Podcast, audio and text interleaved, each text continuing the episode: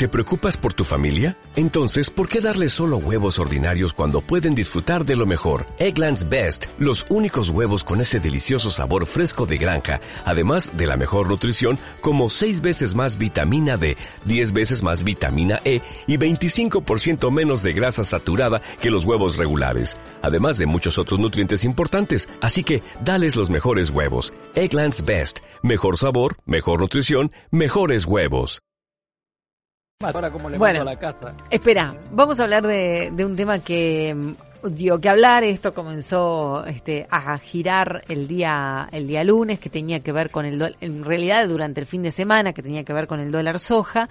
¿Y de qué se trata? De un tiempo limitado en el que los productores pueden vender, eh, obteniendo, digamos, teniendo la posibilidad de que entre mayor cantidad de divisas, mayor cantidad de dólares al país. Eh, el gobierno tiene, al parecer, ya un destino de esa plata que no va a ser para engrosar las reservas del Banco Central, sino para pagar un bono eh, a eh, aquellos que están cobrando algún tipo de subsidio o algún tipo de ayuda social.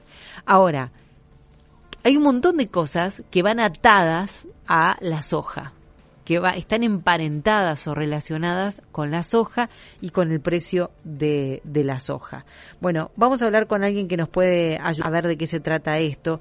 Él, él es tambero, es representante de la Federación Agraria de Córdoba eh, y son los tambos, los avícolas, los, los productores porcinos los que están alertando por una suba en los insumos y la suba de precios por este aumento eh, del dólar soja. Juan, hablando muy buenas tardes. ¿Cómo estás? ¿Qué tal? Buenas tardes, ¿cómo andan? Muy bien, Santiago y Gisela, acá te saludan. Bueno, ¿nos contás un poquito de qué se trata esto que ustedes nos están haciendo ver eh, a, partir de este aumento que ustedes pueden llegar a tener en los insumos? Sí, claro, porque bueno, la soja, como todo en el campo, está vinculado de una actividad con la otra y la soja es un, hoy en día se usa mucho como alimento para los mismos animales, ¿no es cierto? El, el de soja, sobre todo, que para que la gente entienda, el, grano de soja, cuando se le saca el aceite, el subproducto, que es lo que queda, se llama espeler de soja. Y eso tiene un alto valor proteico que se da de comer a los animales, ya sea cerdos, pollo o las vacas también. Entonces que eh, esta nueva modalidad que ha puesto el, gobierno por este mes implica un aumento de alrededor del 40% del precio, eso se traslada directamente a la alimentación de, de los animales. Entonces hoy el pollo, el cerdo, la leche, eh, ve impactado en, un insumo básico como el, los alimentos balanceados, o en algunos casos que se le da directamente este espeler de soja, un aumento considerable en sus números, que después no lo pueden trasladar al, al siguiente lado de la cadena. Esa es la problemática general que hoy nos está preocupando a todos los otros sectores del campo y que es un poco lo que reclamamos. En principio, Juan, ¿no ves como positivo, a ver, a ver si se entiende mi pregunta y si no, eh, podemos eh, dialogarlo, ¿eh? ¿ves como positivo que se haya puesto foco en mejorar los resultados o que el campo en un área esté mejor y tenga mejores ingresos? Por supuesto que lo que vos decís es un, es un, es un problema y una preocupación. Que, no. Sí, no, la verdad que eso está muy bueno y sirve para el agricultor que tiene soja es muy bueno porque hoy, eh, bueno, los resultados están a la vista, la, cantidad de toneladas que se están liquidando. Entonces hoy el productor puede liquidar a un precio, a un mejor precio y con eso pagar deudas o, también se puede invertir aprovechando ese plus que tiene. Pero también eh, el, productor de soja es uno de los eslabones. Después hay otros dentro de la misma agricultura, está el que produce maíz, el que produce trigo, que eh, no se ve beneficiado. Entonces, por un lado el que tiene soja es muy bueno, pero también hay que tener en cuenta que eh, está todo vinculado y cómo esta medida que por ahí beneficia a uno puede a perjudicar a un montón de otros productores, que hay muchos pequeños productores. Si bien entiendo también en esto, eh, Santiago, que eh, el gobierno ha sacado también en conjunto una resolución en donde el precio de la soja para el consumo interno, por así decirlo, es decir, lo que se le da a los animales, o algo muy importante es que los, el alquiler, el precio de los arrendamientos de campos están fijados en precio soja, esta resolución que sacó el gobierno que no habría que aplicar el precio nuevo a un dólar de 200 a las otras actividades. Pero la verdad que la aplicación de esto eh, se ve muy difícil, va a quedar más en la buena voluntad de las partes que... Claro, es casa, Juan, eso es lo que Exactamente, exactamente, tal cual. Esa es la, complicación. Voy, voy, a seguir por la línea política y vamos a corregir y después vamos a volver a la producción, pero ¿crees que eh, por supuesto que la medida que ha tomado el ministro de Economía es porque necesita dólares, ¿eh? entonces fomenta y como vos decís, el productor salió a vender ¿eh? lo que tenía guardado porque se beneficia. ¿Crees que puede mejorar esto, el diálogo entre el gobierno y los diferentes sectores productivos para que también ustedes salgan beneficiados de otra manera y que no llegue el aumento a los consumidores? Es una situación complicada, digamos, como decíamos, es una medida muy puntual que afecta a muchos sectores de la economía y el razonamiento, vos mismo lo dijiste, es una necesidad económica que mira solamente la necesidad de eh, acaparar un poco más de dólares que lo que necesita hoy el gobierno. Eh, obviamente, la economía es como una balanza que cuando uno mueve un extremo, el otro también se mueve en contrario. Entonces, que la función que hoy es difícil es encontrar un equilibrio entre por ahí darle a un sector para poder obtener un beneficio que necesita el gobierno, que son los dólares, y tratar que en, el, en la otra parte de la balanza no se vean tan perjudicado el resto. Es un equilibrio bastante complicado, la verdad, francamente. Mm. ¿Y, ¿Y qué es, podría hacer el gobierno con ustedes, con los productores? ¿Podría sacar otra medida para, para bajarle impuestos o para congelarle, si se puede? El, precio de la compensar para compensar esta medida puntual o en general? Sí, sí, esta medida puntual, porque vamos a ver qué, qué hace en el futuro. Hablemos de, los, que está Lo más fácil y sencillo por analogía sería que, por ejemplo, en el caso de los productores tamberos, que también se aumente el precio de la, del dólar con respecto a las exportaciones de lácteos. Pero son todos, eh, son todos parches, eh, porque estamos en una, economía tan intervenida que hoy es muy difícil eh, vamos a tocar los productores tamberos, supongamos con la exportación de lácteos, pero nos van a quedar los porcinos por fuera y tocamos los porcinos y van a venir los, los, los viñedos. Claro, es muy difícil, la verdad que es complicado. Lo que ocurre hoy es que lo, lo que estamos viendo es que como se dio el, el, el dólar soja, digamos, como se llegó a un acuerdo por el dólar soja, bueno, hay un montón de productores de, este, que, que están reclamando y con justa razón. El tema es, digamos, habría que preguntar por qué al dólar soja, digamos, por qué a la soja y no al resto de los productores o ser más equitativos. ¿Vos tenés la respuesta de eso? Bueno, justamente el razonamiento que, hace es el correcto, digamos.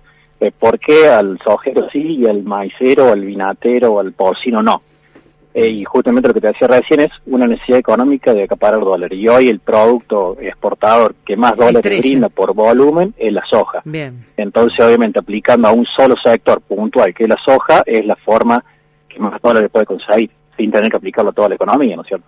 Bien. ¿Ustedes tienen eh, comunicación con alguien? ¿Tienen conversaciones con alguien? Digamos, ¿cuál es el nexo que ustedes tienen con el gobierno? Hoy el nexo, bueno, después de, la, de las de la bajada, de lo que era el Ministerio de Agricultura, que pasó a Secretaría, ha quedado un poco revuelto y bueno, todavía hay puestos que no se han definido. Entonces, si bien hay conversaciones con algunos sectores del, gobierno, eh, no tenemos un referente claro y decir, bueno, sabemos que esta persona es la que va a estar de acá los próximos meses y tiene llegada a otra línea del gobierno, el gabinete. Hoy está medio una incertidumbre eso. Juan, en este programa nos gusta conocer a quién entrevistamos, más allá de quién es y que sos el representante de la Federación Agraria de Córdoba. ¿eh? Sos tambero. Exactamente, el productor tambero del centro de, la provincia de Córdoba. En un pueblito somos 6.000 habitantes, el pueblito se llama James Craig. Y bueno, nosotros tenemos un tambo que producimos alrededor de 2.000 litros, que es un tambo mediano a chico, tío. ¿Cuánta gente trabaja con vos o eh, solamente la familia? Contanos un poco cuántas vacas tenés. Eh, bueno, trabaja mi papá, que es un poco el, dueño del circo, por así decirlo, y con mi hermano le, colaboramos. Y después en el campo trabajan hay dos familias, eh, que ya hace muchos años que trabajan, el tambero y también el mixero. Y hoy tenemos alrededor de 100 vacas en ordeñe, es decir, que son las que se ordeñan todos los días, y después hay otro tanto, otras 100 animales, que son los que en la rotación, en la cría y todo eso, en un total de 200 animales. ¿Cómo haces para que llegue la leche de la tranquera al camión o si te la recogen? Contale un poco a los oyentes, o cómo están los caminos ahí en Córdoba. Sí, la actividad tambera es una actividad que exige la, diaria, es una de las actividades agropecuarias que más trabajo exige porque eh, la vaca hay que atenderla todos los días, la vaca se ordeña mínimo dos veces al día, hasta tres veces en algunos casos, y esa leche, al ser un producto perecedero, necesita ser retirado todos los días. Si bien eh, casi todos los campos tienen equipo de frío que la conserva por más tiempo, eh, pasa el camión de la industria, de diferentes industrias, en el caso nuestro es una cooperativa de la misma localidad, que pasa el camión todos los días a un horario predeterminado, retira todo lo que hay en ese tanque y lo lleva a la industria donde lo, lo elabora. ¿Nos dijiste cuántos litros producen por día? Dos mil litros aproximadamente. La actividad en esto es bastante para la gente sepa, la gente sepa cuánto recibís por, por litro.